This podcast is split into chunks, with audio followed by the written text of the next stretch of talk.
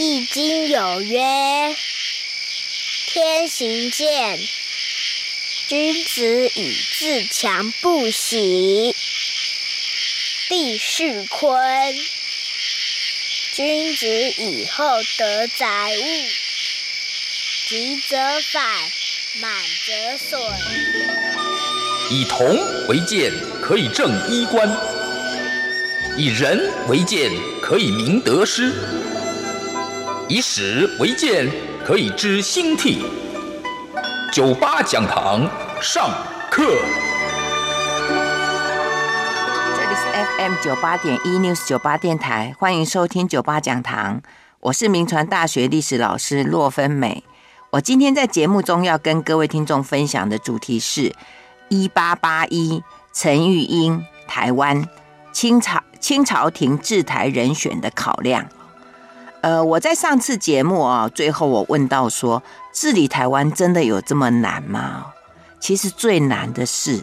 到底要派什么样的人到台湾来啊？那以中国的幅员那么广阔哦，当然历代的巡抚的素质都参差不齐啊。那对台湾来讲哦，呃，从这个同治十三年（一八七四年）牡丹社事件开始哦，那清朝廷就注意到台湾。所以就从沈葆桢的派任，呃，从他治台的这个人选，我们也可以看到清朝廷治台的用心。那我先前介绍过沈葆桢，还有丁日昌跟吴赞成等人啊、那我们上次也最后谈到这个吴赞成呢，他从丁日昌请假开始，他就开始督办台湾防务啊、那后来在光绪四年（一八七八年）十月六日，因为年老力衰多病，他就肯。就辞恳请辞职啊，然后后来清朝廷就准许他，然后他就回去。那回去之后呢，清朝廷就用河南布政使玉宽作为福建巡抚啊。吴赞成呢，他督办台湾防务一年七个月。然后那个玉宽哦，他是还没有就任，然后就改调为广东巡抚啊。那后来福建巡抚就由福建布政使李明池来处理。然后一直到光绪五年（一八七九年）四月，才正式以江苏布政使乐芳启来接任。但是这个时候呢，由于先前这个牡丹社事件中的琉球问题造成紧张，所以清朝廷呢就把原来是贵州巡抚的陈玉英跟这个乐芳启的职位来互调。这个就是陈玉英来台的背景哦。所以我刚刚叙述这一段哦，是让各位听众大概复习一下啊，那个时候清朝廷呃派巡抚来台湾的一个状况。那我刚刚提到说这个陈玉英哦，这个人名字我们都比较熟悉一点。然后他来台湾哦，其实主要是因为琉球的问题，所以是清朝廷刻意啊把他跟原来的福建巡抚乐芳启的职务把他对调之后，他才来。所以可见清朝廷，呃，他是有一个想法，所以派他来。所以我们今天就顺便来谈一下清朝廷他选择一些人来台湾的一些考量啊。那我们就回头来哦，就谈这一场让陈玉英来台湾的这一个背景，就是中日的这个琉球问题啊。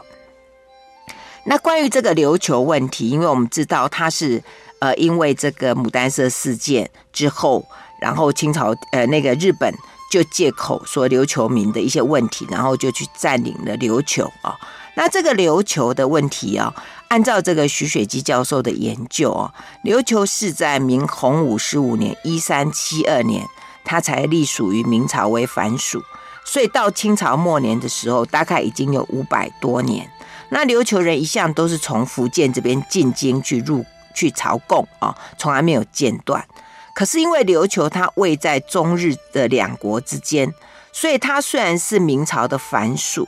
但是呢，它在这个明万历三十年（一六零二年）仍然向这个日本的萨摩藩的诸侯来称藩啊，所以它成为一国两属啊的这样的一种状况啊。那即使到了清朝咸丰年间，就大概一八五一到一八六一年，那琉球跟美国、德国、荷兰三国立约。他还是采取了清朝的年号啊，呃，所以可见他基本上虽然有向日本萨摩藩称侯，可他比较是成就是是选择是采就是采取这个清朝的藩属这样的一个地位啊。但是从光绪元年一八七五年开始，也就是在牡丹社事件的第二年，那日本就派兵就进入了琉球，而且就阻止琉球向清朝廷来进贡啊。那在光绪三年一八七七年的五月之的时候呢，当时的闽浙总督何景，他就向清朝廷报告说，日本人阻止琉球入贡的这一件事情。那清朝廷知道之后呢，就很生气啦，就派这个驻日公使何如章向日本抗议，而且在抗议函里面就提到说，日本堂堂大国怎么可以这样子背背弃这个这个就是你的朋友，然后欺负这个弱国，这样子不信不义哦，无情无理的事情，日本怎么可以做得出来？但是这个抗议无效啊，那后来何如章就向清朝廷提出了三个策略。希望能够避免琉球被日本并吞的命运啊！那第一个策略呢，他说应该赶快派船到琉球去啊，然后呢去呃责难这个琉球，说他怎么可以呃不向清朝廷朝贡哦，来向日本抗议哦，说他一定就是要争取琉球，这是第一个。第二个呢，就是要。希望提一个策略，就是希望琉球呢能更能够跟中国合作来夹攻日本。那第三个策略呢，就是让列强来公论这件事情的是非啊。那到了光绪五年（一八七九年），那日本呢，他进一步的把这个日这个在日本的这个琉球官员把他赶回琉球，然后派这个内务大臣松田。去把琉球就把它废掉，然后改为呃冲绳县，而且还带六两百个巡抚一起去，那要求琉球呢不得向中国还有其他国家来求援，而且要改日改用日本明治天皇的纪元，这是在一八七九年。那在这一年的夏天呢，美国当时的前任总统 Grant。他刚好到中国访问，那李鸿章就要求他从中来调停啊。那这个 Grant 呢，他就提议说，应该把琉球分三个部分来处理啊，就是中部琉球呢，就仍然设为琉球国，让它存着琉球的正朔，然后由中日两国各设领事啊来保护啊，这是一个。第二个呢，就是说南部呃接近台湾啊。那而且是中国的要地，所以应该把琉球的南部割给中国。那北部比较接近日本的萨摩，所以把它割给日本啊。呃，但是这样的处置方式呢，中国不同意，因为即使说把琉球的南部哦割给中国，这个跟清朝廷他一向采取这个衰抚的政策哦，好像又不太一样，所以清朝廷不同意这样的处理。那之后呢，Grant 他们这一行人到达了日本。那日本呢，他也不接受 Grant 之前的这样子处置的调停的建议啊，因为日本认为说，把琉球改为冲绳县，这是他们内政问题，其他国家不得干涉啊。而且对于之前呐、啊，这个何如章跟日本抗议说什么，你是日本堂堂大国啦，竟然这样子欺负弱国，不信不义啊，无情无理这些话语，日本认为与这个语词不妥。有羞辱日本的意思，呃，要求清朝廷把这一封抗议信撤销，哈，而且说如果你不把它撤销的话，哦，我就要呃跟你采取一些策略啊，他这样做啊，所以这个是当时呃这个日本方面的态度啊。那因为这个整个清朝廷啊，他的态度一直都不是太明朗哦，那日本就很想要早点把这个案子结了，所以就密派了一个。密密探啊、一个这个这个使臣叫竹天进一郎哦，来跟李鸿章谈。那日本当时提出的条件是说，第一个，他们愿意把台湾的南呃琉球的南南岛最南部的这个岛归给中国。那第二个呢，就是说希望能够修改这个通商的条约啊，呃，这个通商条约里面呢有两条，一个是说日本在中国的利益要跟外。就是跟其他国家在中国的利益都一样啊。第二个呢，就是修改这个条约啊，呃，如果跟原来这个条约有有妨害到，还是以他们修改的条约为准啊。这是当时这个呃日本派这个密臣竹田金一郎来跟李鸿章谈的部分。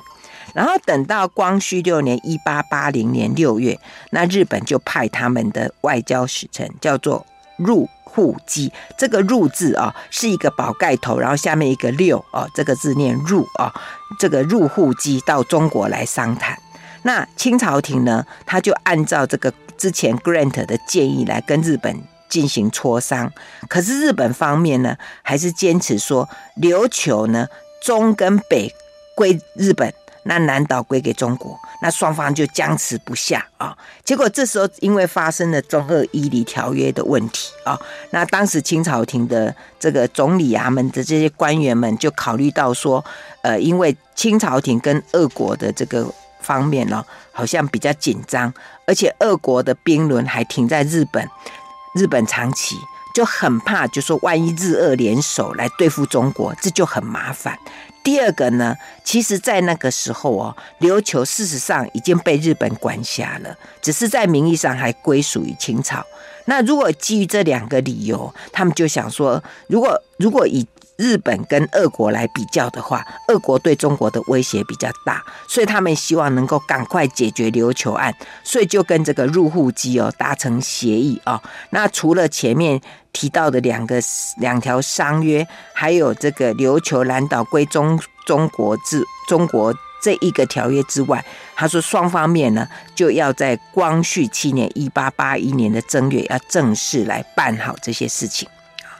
那那时候呢，整个清朝廷里面的很多位大臣，像张之洞啦，还有奕宣的刘坤一啦、左宗棠啦、李鸿章等等，他们都对这件事情有发表意见。特别是李鸿章的意见，因为他是属于海防这边的大臣嘛，所以我们来看一下他的想法哦。他认为是说，琉球的中岛要还是要归琉球。保持这个琉球的正朔，然后呢，跟日本商约哦，就是跟应该双方面互相来来讨论，不要说单一方面就提出来。其实李鸿章的这一个想法有一点模糊诶，为什么？因为他其实想要拖啦啊，因为他想说等中俄伊犁条约谈判的结果之后，然后呃再来讨论。那如果中俄之间的讨的那个。讨论在三个月之内还没有办法达成协议的话，那你再告诉日本说我们到底要怎么做哦？他其实想要去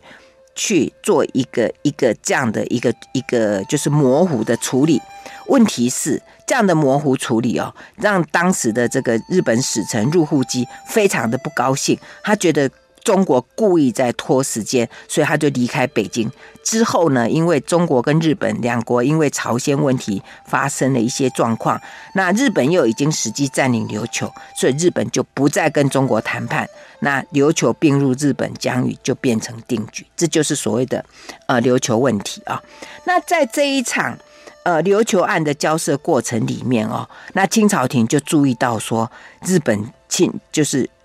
入侵中国其实是很明显，特别是他们要怎么样避免让日本入侵福建跟台湾这件事情啊，所以按照徐雪姬教授的研究，就发现到，就是说日呃那个清朝廷从光绪五年一八七九年就开始命令沈葆桢开始呃筹划这个南洋的防守问题啊，那到光绪六年一八八零年呢，李鸿章更进一步提到，他说。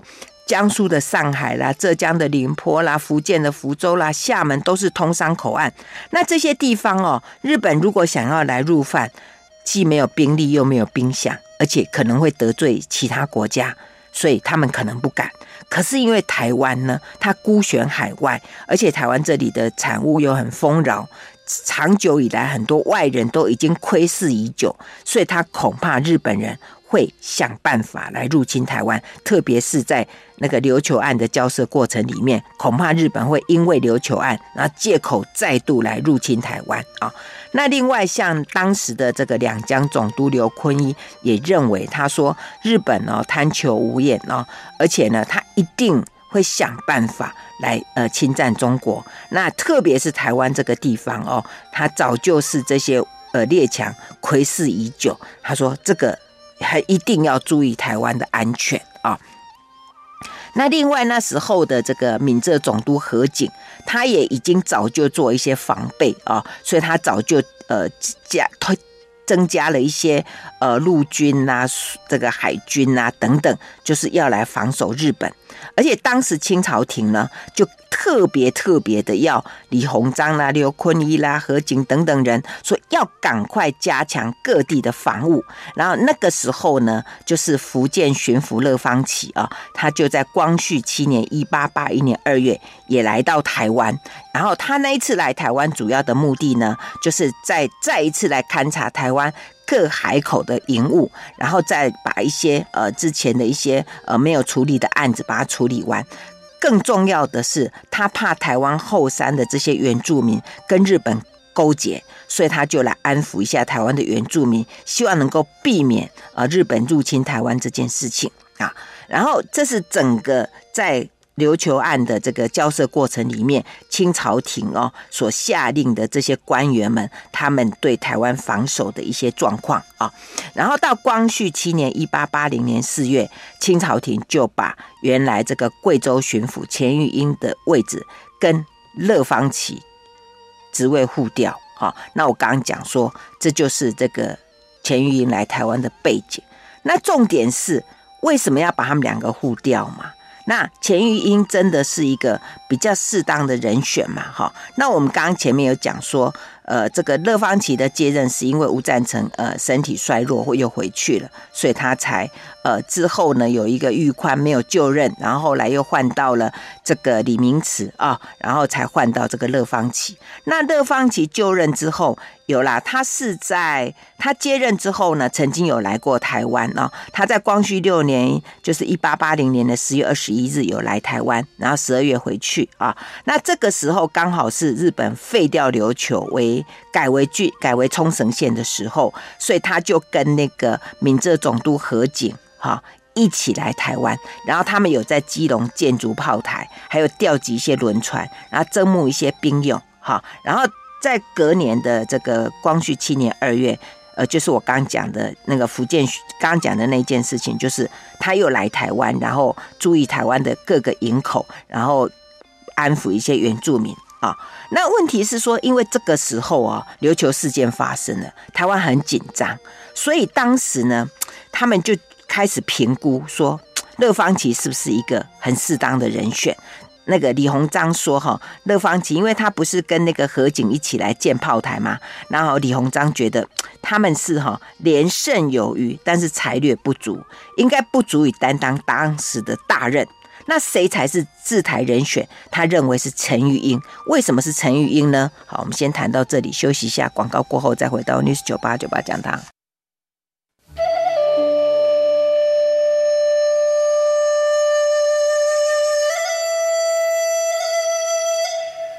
欢迎回到 News 九八九八讲堂，我是洛芬美。我今天在节目中跟各位听众分享的主题是一八八一陈玉英台湾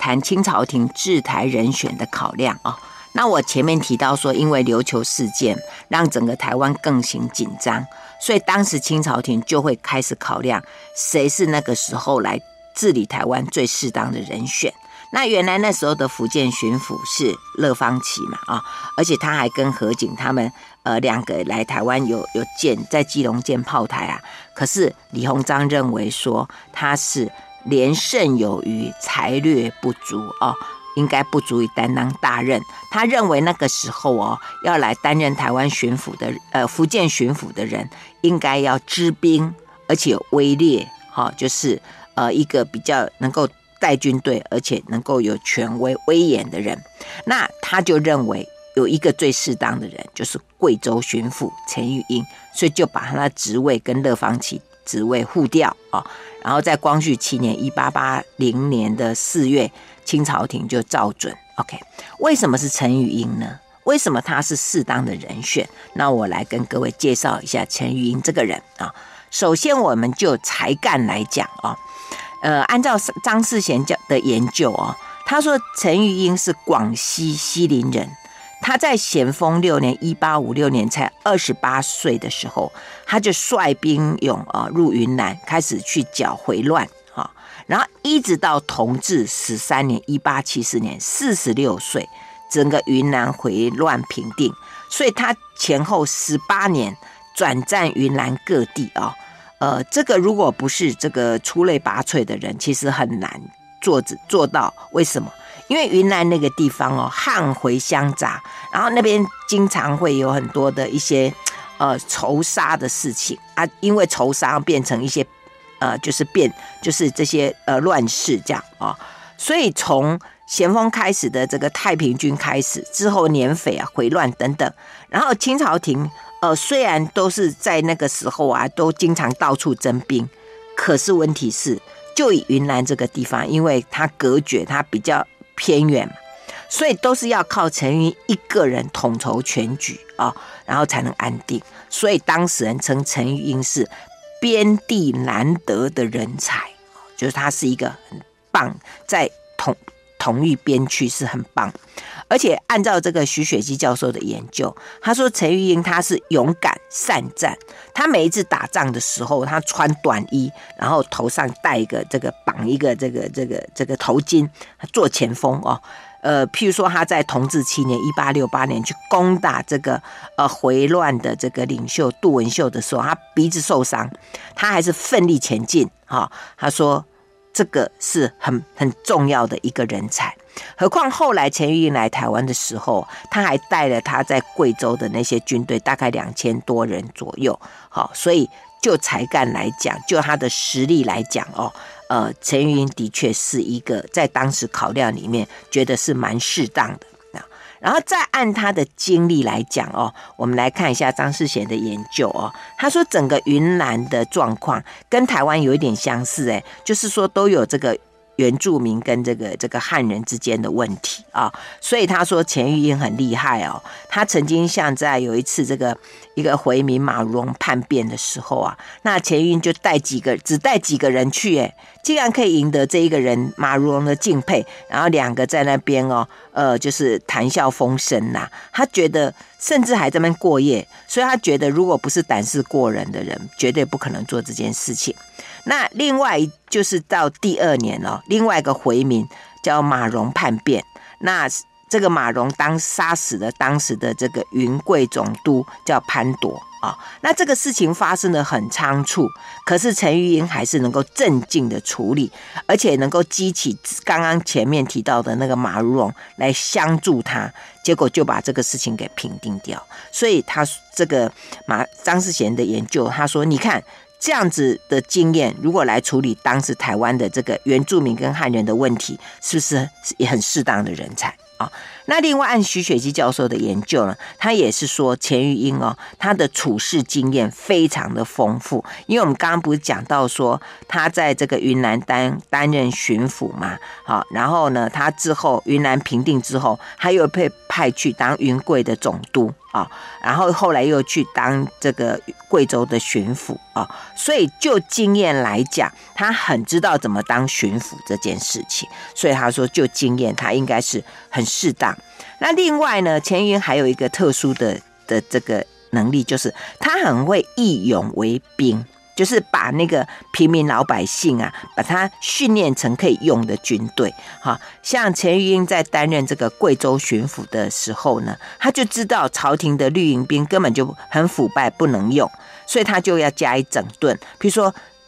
员员员额太多的，就把它裁汰掉。哈，他觉得裁裁裁掉那些不用没有用的兵，可以节饷，又可以提高那个兵员的素质。那不够的话，他就训练一些当地的人，好来当兵，这样子，这样子可以提高战斗力嘛，啊，而且可以呢让当地人有一种认同感。好，另外还有一个特殊经验，就是他很知道怎么跟少数民族接触啊。好，因为不管他在广西呀、啊、云南呐、啊、贵州等处，都是有很多少数民族。那这种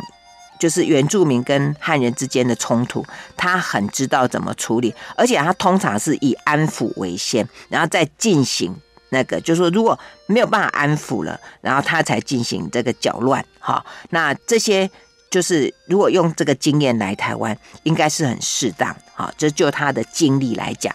那如果就当时的官员的能力来看的话，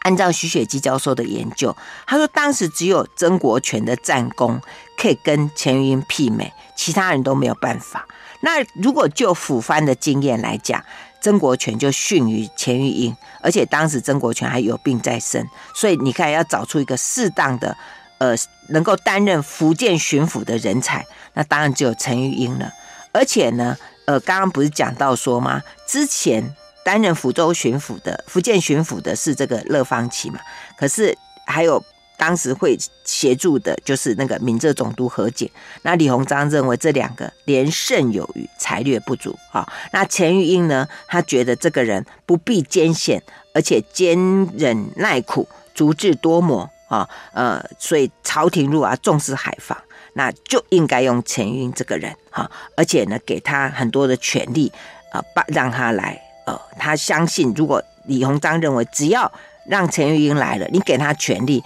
给他筹那个那个粮饷，给让他来这边好好的训练呃兵那个那些阿兵哥的话，那一定会有成效的。那当然这样讲起来，陈玉英这个人好像真的这么完美？当然不是啦，他还是有点弱点。这个弱点其实李鸿章也知道，他有什么弱点？就他不识洋务，他对这个这个洋人哦，这些西方的事他不太懂。所以他曾经惹过一个麻烦，就是在光绪元年一八七五年呢，有一位这个英译官马嘉里在云南的边界被杀，可是钱玉因为他不识洋务就被英国大使来借机恐吓，哇，造成朝廷很大的困扰。那这个弱点李鸿章知道，所以李鸿章就跟朝廷说没关系啦。呃，因为钱玉英经过这件事情之后啊，他已经知道什么事情哦不能太冲动，呃，慢慢事情就会解决哈啊。那另外呢，呃，如果针对这个弱点呢，按照张世贤的研究呢，他说当时他们李鸿章他们就讲说，只要派海军呐、水师人才来辅助就好了哈。呃，因为清朝廷的这个这个海军呐、呃，早就已经已经训练好了嘛。从丁日昌当时他们就已经对这个非常的熟识，而且已经呃花很多力气去筹建了这个海军啊。所以只要能够派这个来。就可以来弥补钱玉英在海防上面的缺失。那你看，这么一个边地的干才，又能够勇武之兵，又这么认真做事的钱玉英，在中日之间因为琉球问题发生争议的时候，那当然了，他是一个最适当那时候来台湾的人才，不是吗？好，我们先谈到这里，休息一下，马上回来。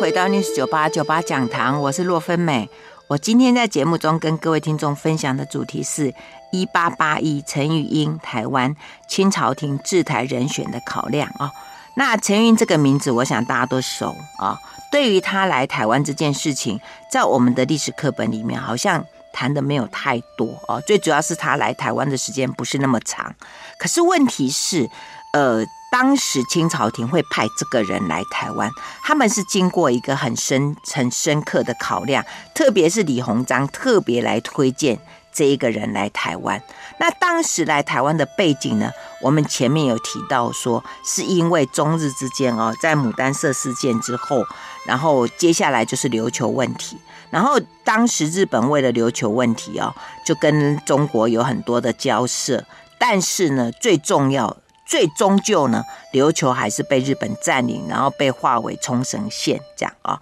那这一个过程里面呢，清朝廷就特别留意到说，哇，台湾这个地方的安全，因为呢，发现到这些就是各国，特别是日本，好像一直要觊觎台湾。其实从沈葆桢开始哦，就特别的留意到台湾的这个海防，所以他就开始在。来台湾的人选上面就必须要斟酌，所以在陈玉英的时候呢，他跟其他的人不一样，跟其他的巡抚不一样，就是说，其实当时已经有福建巡抚，就是乐芳启，可是呢，清朝廷觉得当时以乐芳启他们的才干，他的才干还不足够来来这个维护台湾的安全，所以就把当时的这个贵州巡抚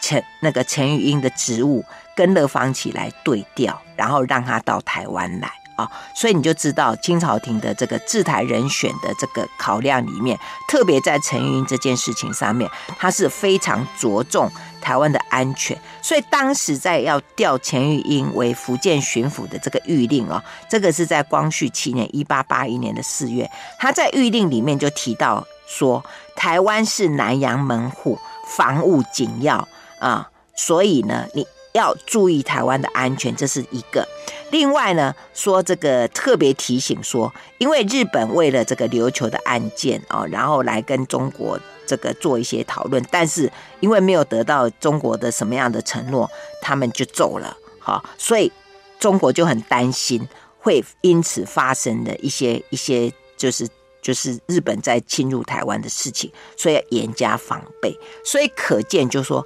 当时清朝廷调钱玉英为福建巡抚的重点是台湾的防务，特别是以防日为第一要务啊，所以这是钱玉英来台湾的第一个考量。那因为他是福建巡抚，过去担任福建巡抚的主要都是福建，然后呢，到这个这个春夏的时候呢，他们可可能就是他们时间上会有一些日这个季节的考量。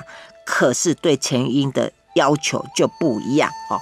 呃，为什么？因为台湾的安全啊，而且要防止日本，所以呢，他就在这个諭令里面，除了刚刚讲到说调任他的目的之外，还特别说钱玉英是一个很好的人选，是因为他久立戎事，就是说他长久在军队里面，他非常熟悉军事，好，所以给他的任务有几个，第一个就是要。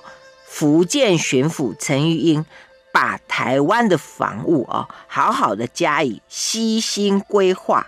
而且要他跟闽浙总督何景好好的商量，好好的布置，希望能够有备无患。这是第一个任务。第二个任务就是对于台湾的开山抚番的事情啊，要好好的这个规划啊，因为要这个是一个长久的事情。啊，第三个任务呢，就是要他随时到台湾各地去巡阅，而且要实事求是、认真整顿啊，才不辜负清朝廷对他的一个委任。还有遇到紧急的事情的时候，就必须要亲自来前往啊，来看看。还有福第五个任务是福建沿海的防务呢，就必须要好好的办理。一定不能松懈，所以各位有没有发现一件事情？就是说清朝廷给他的任务，一个是台湾防务，然后主要是防日，另外就是开山抚番。啊，那之前呢，所有驻台的这些巡抚，呃，驻福建巡抚，他们被来台湾驻台的时间，通常都是就是冬春啊，然后因为春，因为夏天跟秋天呢、经常有台风，通常都不来。可是陈玉英的命令里面呢，要他随时都要来巡阅，所以你就知道了，这样的任务哦，跟其他的巡抚的任务都不太一样。那最主要是因为知道，就是他们看中的是钱玉英，他勇勇敢。而且他知道军队啊，他知道军事，他长久在军队里面，还有他很勤劳，他很耐劳啊，那所以才会派他过来，所以给他的任务跟其他的巡抚不太一样。那当然呢，其实调任巡陈玉英还有另外一个原因啊，按照桑士贤的研究呢，就是说他是借重陈玉英在云贵二十几年所培养的力气。好，来固守台湾，因为我们前面谈到嘛，他的经验呐，而且他对这个怎么处理汉人跟原住民之间的问题，呃，相当熟悉啊。不过，以他培养二十年的这个力量哦，来固守台湾这件事情，其实不只是他一个人哦，更实际的是说，后来来台赴任的，真的不是只有陈玉英一个人，他带了一个团队，包括军队人员，甚至还有他在贵州所做的大炮哦。因为他当时哦，就是按照这个徐雪姬教授的研究，说说。他当时一接到这个福建巡抚的任命的时候啊，他就赶快啊要要来台湾了，所以他就把他的职务就交给呃另外一个巡抚呃一个护理巡抚叫林兆远啊，然后就上奏朝廷说他要把他在贵州省的几个那个叫做开花炮八座运往福建台湾来加强防务啊，所以他就呃。跟朝廷做了这样的奏报之后，他就从贵州启程，然后到取到广西，到桂林，到广东，到福州，然后接了印信之后呢，他就写了一个谢恩折给朝廷，然后在因为他到福州才接到这个印信嘛，他在这时候就写了一个谢恩折，而在谢恩折里面就提到，他说我虽然很认真，但是对整个形势我不太熟悉，呃，我会不避艰难，然后跟福州的将军穆图善还有闽浙巡抚和解，我会跟他们好好的商量，然后好好的计划哈。而且我们刚刚不是讲到说，这个钱玉英他被委任为福建巡抚的时候，他主要的目的是要来统筹这个台湾的防务嘛，而且要来注意台湾的开山抚番，而且清朝廷要求他随时都要到台湾各地去巡视，要他认真办理嘛。所以陈云知道，他接到的虽然叫。叫福这个福建巡抚，但是他主要的任务是要到台湾，所以他就要赶快的哦渡台来台湾。所以他接到这个印信之后的半个月，他就跟这个福州将军穆图善，还有闽浙总督巡抚就商议了，决定好，就说他要在光绪七年（一八八一年）的闰七月十三号，他就要。搭乘这个飞云轮，然后启程到台湾来。那以后呢，每两个月到三个月，他就会到台湾一次啊。我刚前面讲说，以前的巡抚都是冬春，然后半年才来嘛。他现在不是，他说两个月到三个月，他就会来台湾一次。另外呢，他还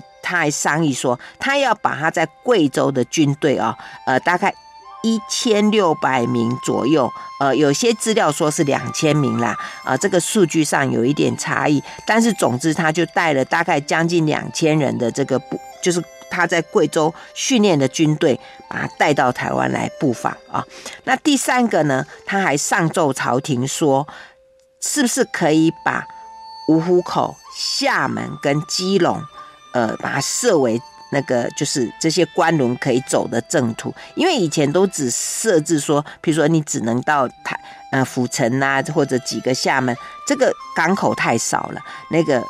陈玉英就是上奏说，要以五湖口、厦门跟基隆为官途的官轮船台的这个正途，不要再沿袭故道。那另外呢，他说要求说，是不是福建巡抚可以监管台湾的银制，就是。监管台湾的军队的意思，哈，所以你看这样的一个状况，就知道陈玉英这一次的赴任，他是有备而来的，他不是像以前有些人就是糊涂来，他已经想好他来台湾做什么事，所以他上了这些奏折之后呢，然后他就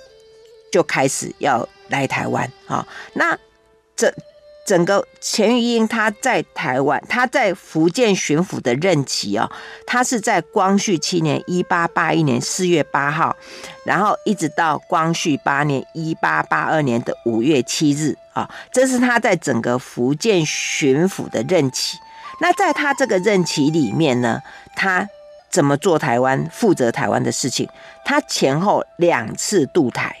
第一次呢，是在光绪七年（一八八一年）的闰七月十三日渡台，就是我们刚刚讲是说，他一接到印信之后，他就决定要赶快来，所以他在七闰七月十三日就来，然后到九月初三才回福建，这是他第一次在台湾的时间。那第二次呢，就在这个呃光绪七年（一八八一年）就同一年的十一月初八日，他就渡台。然后在台湾一直待到光绪八年（一八八二年）三月十一日才回福建。好，所以你看他在任职一年多的时间哦，他留在台湾的时间不少哎，而且他在台湾的整个的布局里面，所以他任职台湾一年多的这个期间之内，整个台湾的海防非常的安静，那日本也没有借机来袭击台湾的情形。啊。那也因为在台湾太安静了，所以呢，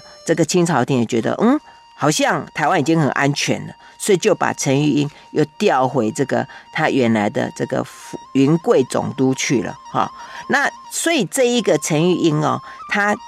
经他是经过李鸿章大力推荐来台湾。那至于他在台湾做一些什么事情呢？他对台湾的贡献又是什么呢？好，我下一次再为听众们来报告。我们今天节目进行到这里，谢谢收听九八讲堂，再见喽。